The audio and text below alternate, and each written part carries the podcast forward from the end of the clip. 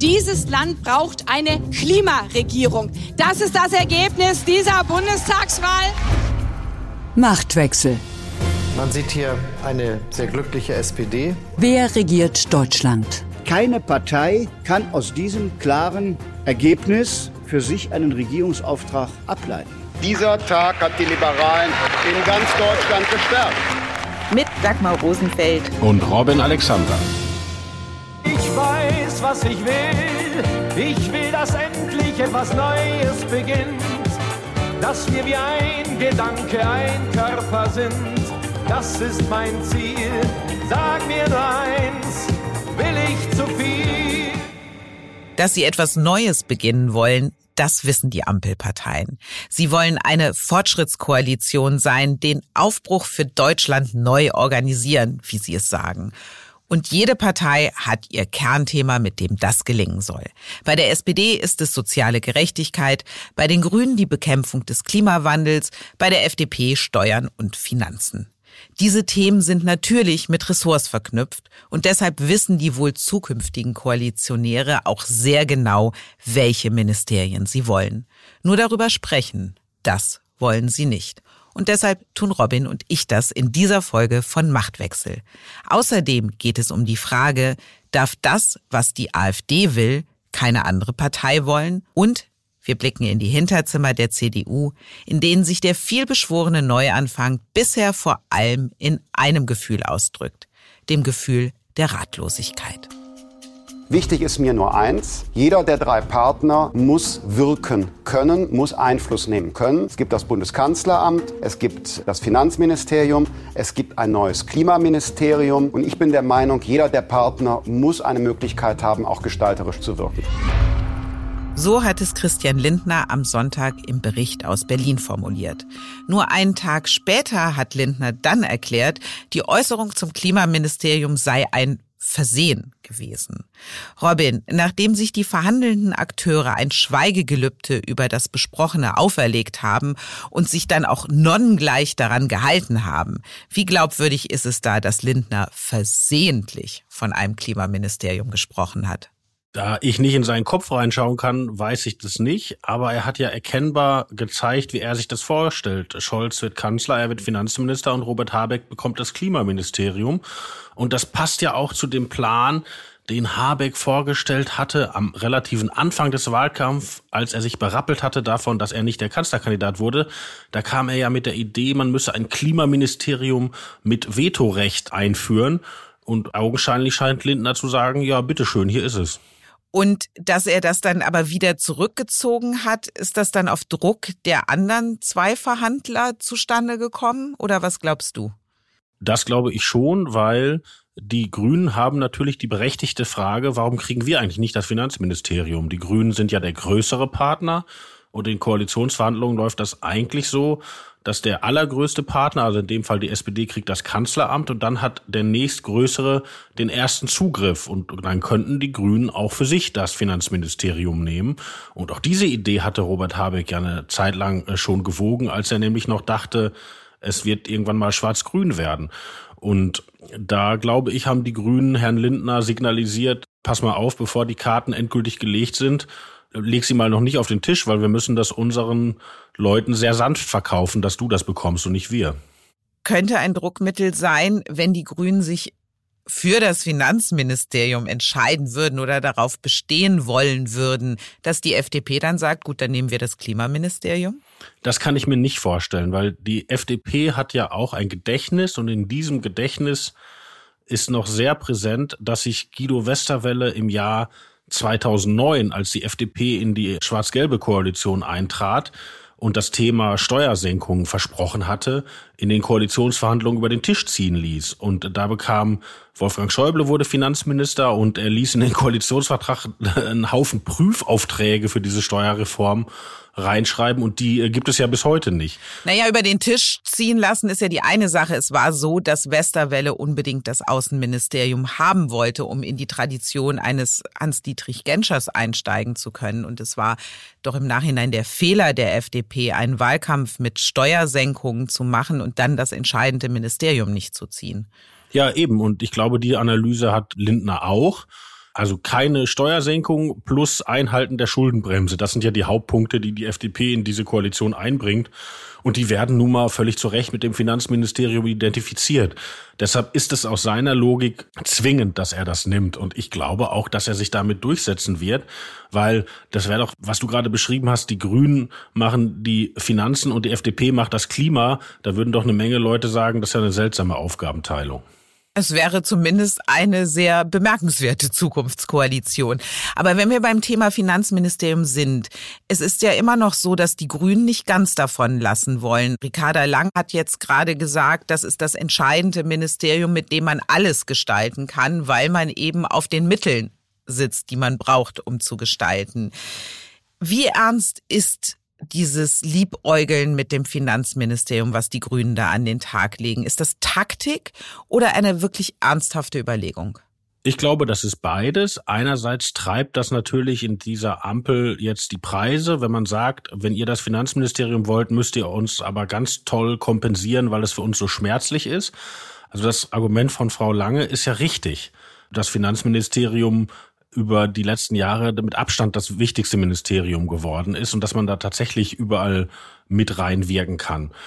Aber es ist halt nicht schwarz-grün geworden und äh, es ist jetzt halt ein dritter Partner dabei und es ist halt nicht die Welt, die sich die Grünen mal am Anfang des Wahlkampfs geträumt haben. Also ich glaube, in den sauren Apfel müssen sie beißen. Kann das ein entscheidender Konfliktpunkt bei den Koalitionsverhandlungen werden? Also eine der berühmten Klippen, die man jetzt nehmen muss?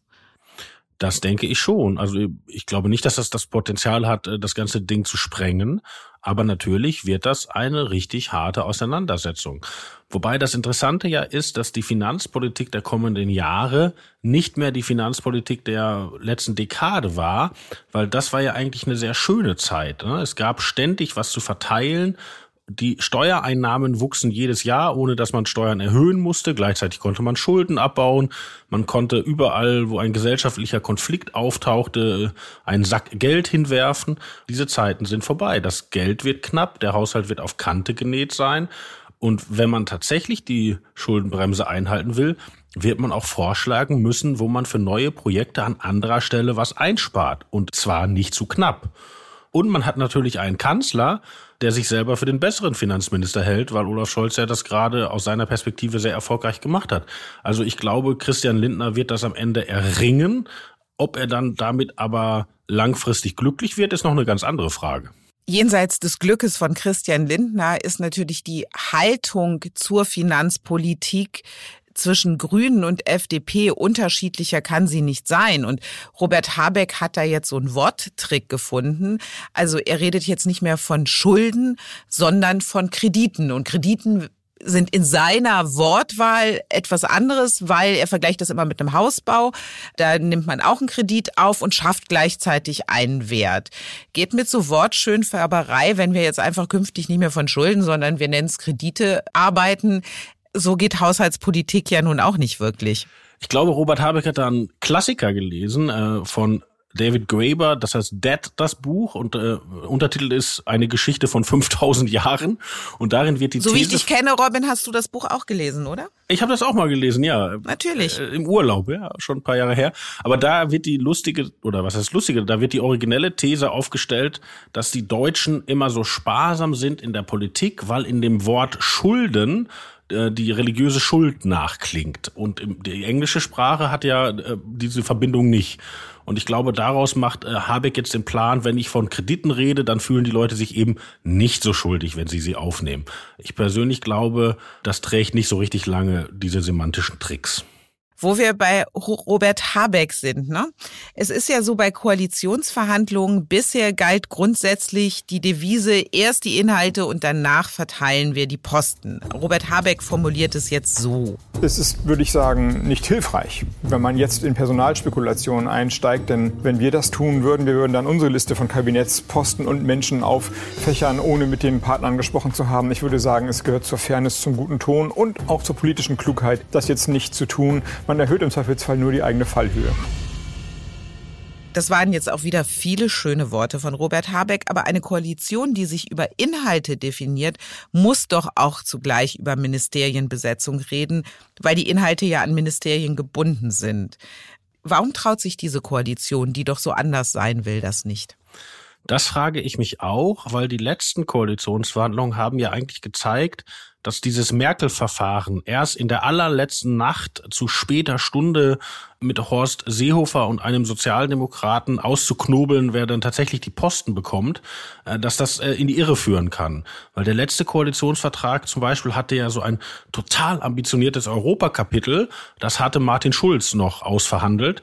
Aber dann wurde ja wegen Unglück auf dem Weg nicht Martin Schulz Außenminister, sondern Heiko Maas. Und danach wusste mit diesem ambitionierten Europakapitel im Koalitionsvertrag eigentlich vier Jahre lang niemand mehr was anzufangen.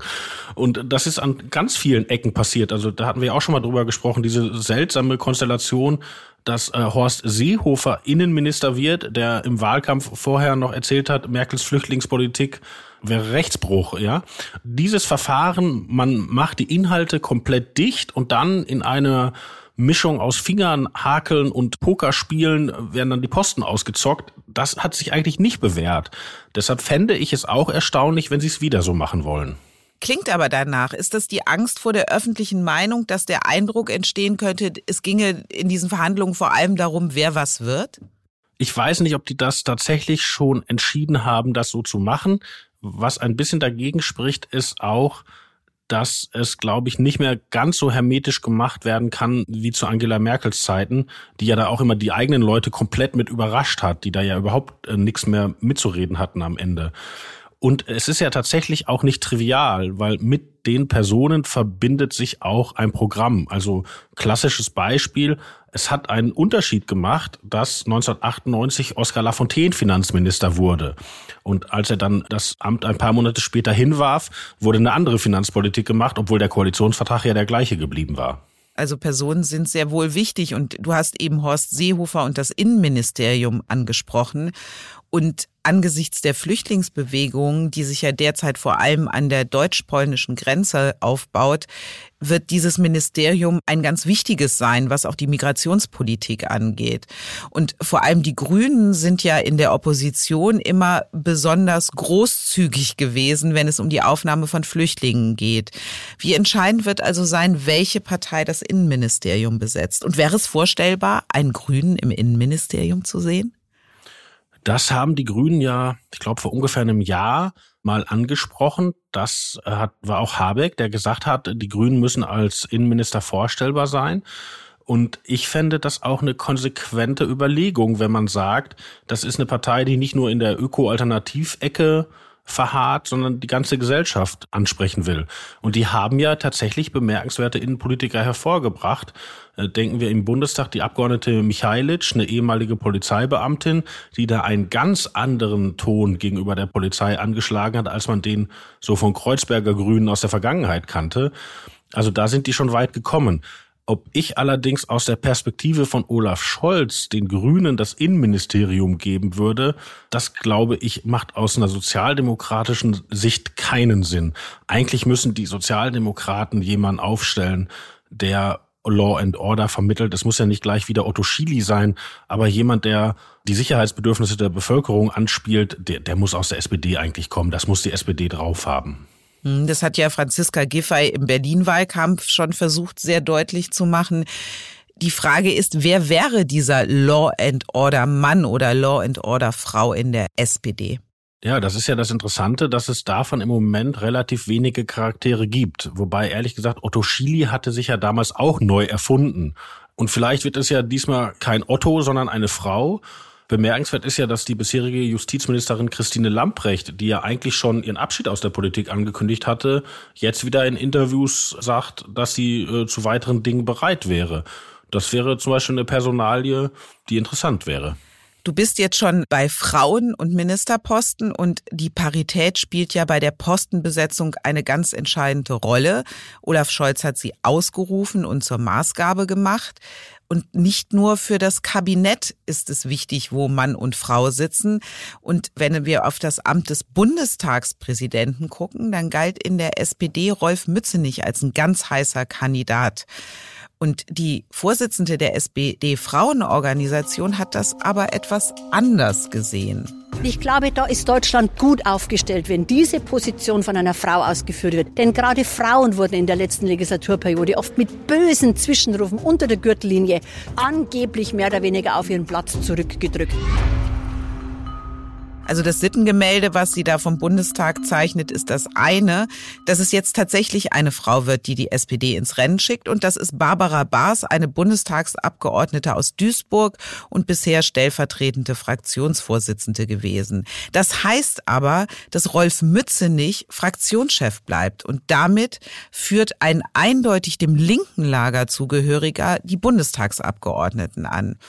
Und das ist dann vielleicht ein bisschen Ironie der Frauenvorliebe von Olaf Scholz. Eine SPD-Frau als Bundestagspräsidentin bedeutet für ihn eine unbequemere Fraktion am Ende. Ja, vor allen Dingen das Problem bei Mützenich ist nicht nur, dass er ein Linker ist, sondern dass er seine politische Biografie sehr stark aus der Friedensbewegung erklärt. Also der hat auch schon seine Doktorarbeit darüber geschrieben und er ist ein großer Gegner von Drohnen, er ist ein großer Gegner von der nuklearen Teilhabe, also eigentlich von allen Schritten, die die SPD jetzt gehen muss als Regierungspartei und die Scholz auch gehen will. Und so einen wichtigen Mann wie den Fraktionsvorsitzenden zu haben, der bei all diesen notwendigen Schritten nicht nur mit seinen linken Truppen, sondern auch mit seiner eigenen Identität ringt, das ist schon keine gute Ausgangsposition.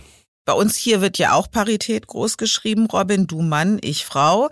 Und für das Kabinett hat es Olaf Scholz vorgeschlagen oder angekündigt. Bei den Grünen gehört die Parität zur DNA. Wer sich allerdings mit Frauen in der ersten Reihe doch etwas schwer tut, das ist die FDP. Da gibt es auch gar nicht so viele Frauen. Und die Liberalen haben sich jetzt auch demonstrativ gegen Scholz Paritätspläne ausgesprochen. Du als Mann von uns beiden, wie siehst du das? Ist ein paritätisch besetztes Kabinett Zeichen einer Fortschrittskoalition?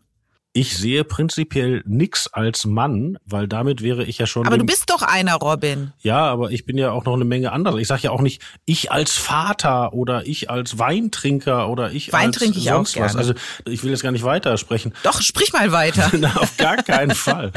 Also diese Idee, dass sich eine politische Meinung daraus aus Identitätsmerkmalen bilden würde. Wenn man da schon ist, hat man ja schon ein Stück weit der westlichen Aufklärung preisgegeben. Also darauf, das mache ich auf gar keinen Fall.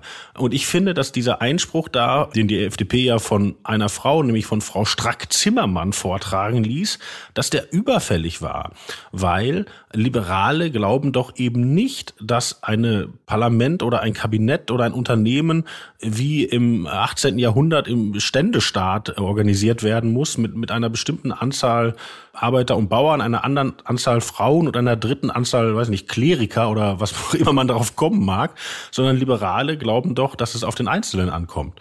Das ist das Erste. Und das Zweite ist, ein Koalitionspartner sucht sich seine Minister selber aus. Und da kann der Kanzler keine Wünsche äußern. Das hat übrigens sogar auch Angela Merkel akzeptiert, die ja in ihren späten Jahren auch auf den Feminismus gekommen ist und auch von Parität sprach, aber trotzdem drei männliche CSU-Minister hingenommen hat im letzten Kabinett, weil wer CSU-Minister ist, wird eben von der CSU entschieden und wer FDP-Minister oder Ministerin wird, wird von der FDP entschieden. Du hast ja gerade gesagt, es kommt auf den Einzelnen an, aber wir haben ja gerade bei der Bundestags Präsidentenbesetzung gesehen, dass es nicht so ist, weil man hat gesagt, vier Männer in den wichtigsten Ämtern, also ein Bundespräsidenten mit Steinmeier, Scholz dann als künftigen Kanzler. Im Verfassungsgericht sitzt auch ein Mann der ganzen Sause vor und dann eben jetzt noch ein Mann Mützenich als Bundestagspräsident. Das sind paar Männer zu viel. Also deine Sicht der Dinge ist die eine, aber die gesellschaftliche politische Stimmung ist ja eine andere. Man setzt ja damit ein Signal. Diese Frau Bärbel Baas, ja, die kommt jetzt aus Duisburg, ja, die ist eine Ruhrgebietlerin. Aber du bist Mann. Ja, ich bin auch aus dem Ruhrgebiet. Soll ich jetzt sagen, hurra, ich werde repräsentiert. Norbert Lammert war aus Bochum und äh, jetzt ist wieder einer aus dem Ruhrgebiet. Das ist doch alles Quatsch. Ich weiß nicht, ob die ganze Gesellschaft dahin findet. Ich glaube nicht. Ich glaube, es gibt immer noch eine Menge Leute, die Angela Merkel vielleicht gut fanden, weil sie ihre Politik gut fanden und nicht, weil sie eine Frau war. Ich kann mich da nur wiederholen aus der letzten Folge unseres Machtwechsels. Robin hat recht. Die Erkenntnis der Woche. So wie es derzeit aussieht, werden die künftigen Oppositionsparteien im Bundestag CDU, AfD und Linke sein. Doch noch bevor der Bundestag zum ersten Mal zusammengekommen ist, gibt es die ersten Unterstellungen, die CDU würde gemeinsame Sache mit der AfD gegen eine künftige Regierung machen. Konkret geht es um die Herabsetzung des Wahlalters auf 16 Jahre.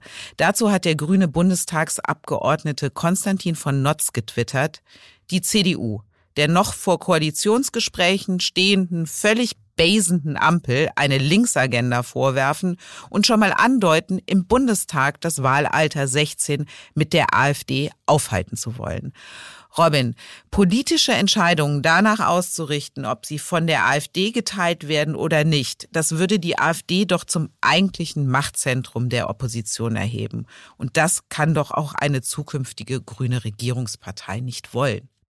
Ja, augenscheinlich wollen sie es doch. Und das ist eine ganz bemerkenswerte Entwicklung, weil dann wäre ja die AfD so eine Art Kompass, der nach Süden zeigt. Also man müsste immer drauf gucken und dann das Gegenteil tun. Und das klingt jetzt vielleicht für die Hörer absurd, aber tatsächlich ist es in der Politik schon mehrmals passiert. Denken wir zum Beispiel an diesen großen Kampf um die letzte Gebührenerhöhung, wo in Sachsen-Anhalt die CDU unter Druck geriet, weil sie dagegen war. Nur muss man wissen, dass in Sachsen-Anhalt auch die Linkspartei dagegen war und äh, die AfD eben auch und die CDU und zwar seit Jahren, weil die sagen, es kommen zu wenig Ostinhalte im, im öffentlich-rechtlichen Fernsehen vor. Ob das stimmt, weiß ich gar nicht, aber ist ja egal. So und damals änderte die Linkspartei ihre Position und dann gab es in den Medien eine Riesenaufwallung. Nun müsse auch die CDU ihre Position ändern, weil man könne ja nicht als einziger mit der AfD stimmen. Das hat damals der Ministerpräsident Haseloff verweigert, was ihm seine Bürger sehr hoch angerechnet haben und was zu seinem Wahlsieg beigetragen hat. Aber das Argument ist nicht tot zu kriegen und es richtet sich ironischerweise sogar manchmal gegen die Grünen. Im Sommer gab es nämlich den bemerkenswerten Fall, dass Olaf Scholz dabei erwischt wurde, dass er als Finanzminister einen Brief an seinen amerikanischen Kollegen geschrieben hat in Sachen Nord Stream 2 und ihm angedeutet hatte, wenn die Amerikaner ihren Widerstand gegen die Pipeline auf geben würden, könnte man bei Subventionen für Flüssiggasterminals sich als deutsche Regierung gefügig zeigen. Und als dieser Brief rauskam, waren alle im Bundestag empört, auch weil Scholz einen Brief seinerseits an alle Abgeordneten geschrieben hatte, aber eben nur an die SPD-Abgeordneten, nicht an die anderen. Und damals haben die Grünen beantragt, Scholz müsse ins Parlament kommen. Und er musste damals eine parallel tagende Ministerpräsidentenkonferenz zu Corona verlassen, was ihm peinlich war. Also Scholz musste ins Parlament kommen, weil diesem grünen Antrag nicht nur die FDP und die Linkspartei, sondern auch die AfD zugestimmt hatte. Und was tat damals die SPD? Sie rief aus, die Grünen machen mit der AfD gemeinsame Sache.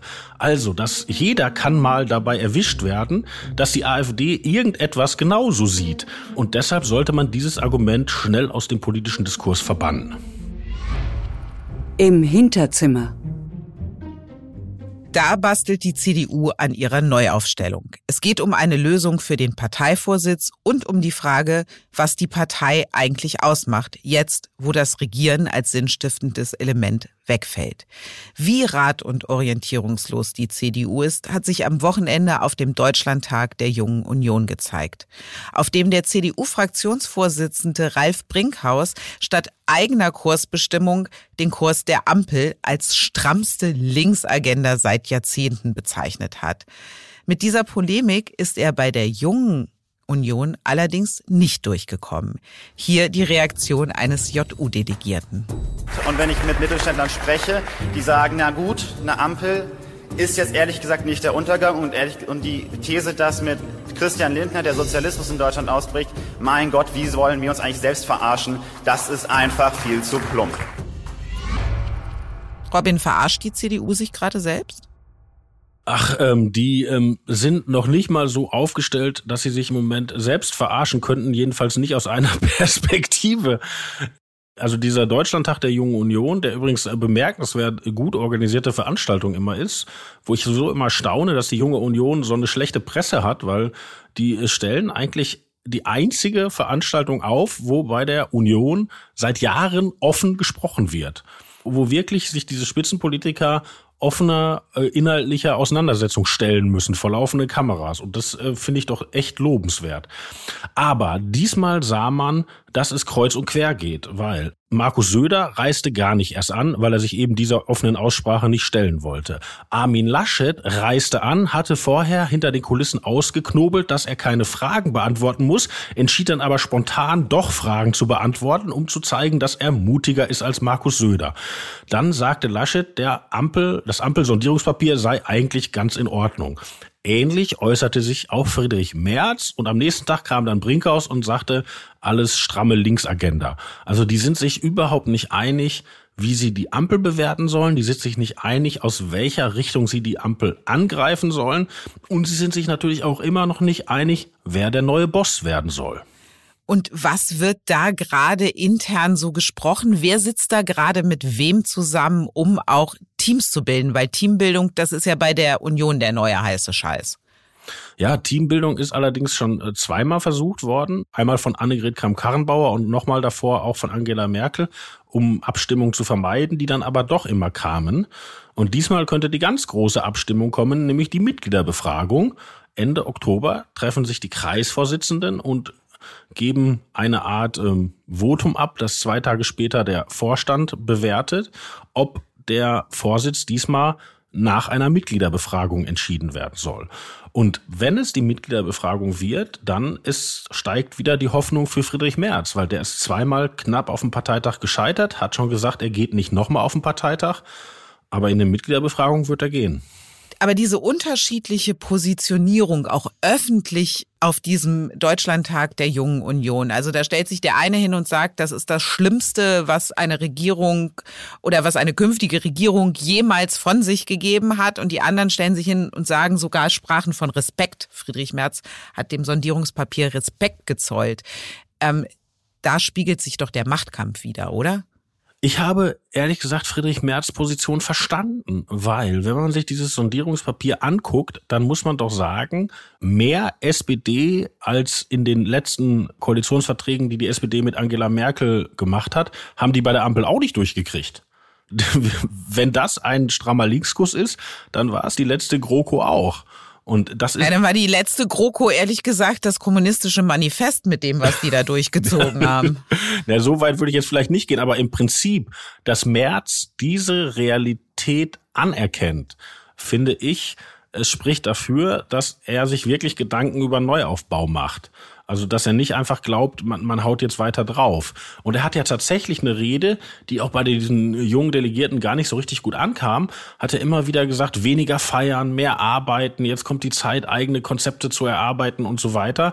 Ich glaube, der hat wirklich die Analyse, also Jamaika hat er völlig aufgegeben, aber er hat die Analyse, dass die Union sich auch inhaltlich erstmal neue Positionen erarbeiten muss, um dann die Ampel angreifen zu können. Und das ist, glaube ich, eine richtige Analyse. Die Frage ist natürlich, ob er der richtige Mann dafür ist.